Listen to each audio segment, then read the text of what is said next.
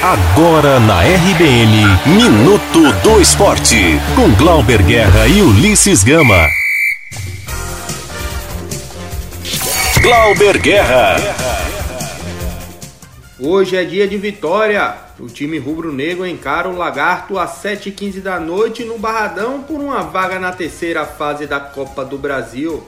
O técnico Geninho admitiu que sua equipe é favorita, mas cobrou foco e atenção redobrada. No futebol, ninguém ganha o jogo antes do jogo jogado. Você ganha o jogo depois de jogar o jogo. Antes você pode ter até um favoritismo, e eu não nego que de repente o Vitória é um favorito contra o Lagarto, mas ele só é apenas favorito.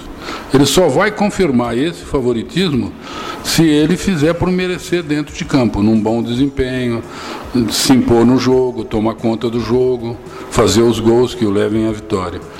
Esse aí foi o técnico geninho do Vitória. Para se classificar, o Leão precisa vencer por qualquer placar. Em caso de empate, o jogo será decidido nos pênaltis. A tendência é que o rubro-negro entre em campo com a seguinte formação: Ronaldo no gol, Jonathan Bocão na lateral direita, João Vitor e Maurício Ramos na dupla de zaga e Thiago Carleto na lateral esquerda. No meio-campo, Jean, Rodrigo Andrade e Gerson Magrão. No ataque, Vico, Alisson Farias e Léo Ceará.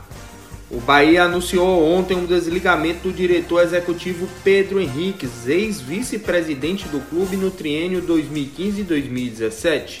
No comunicado, o clube agradeceu ao dirigente pelos serviços prestados.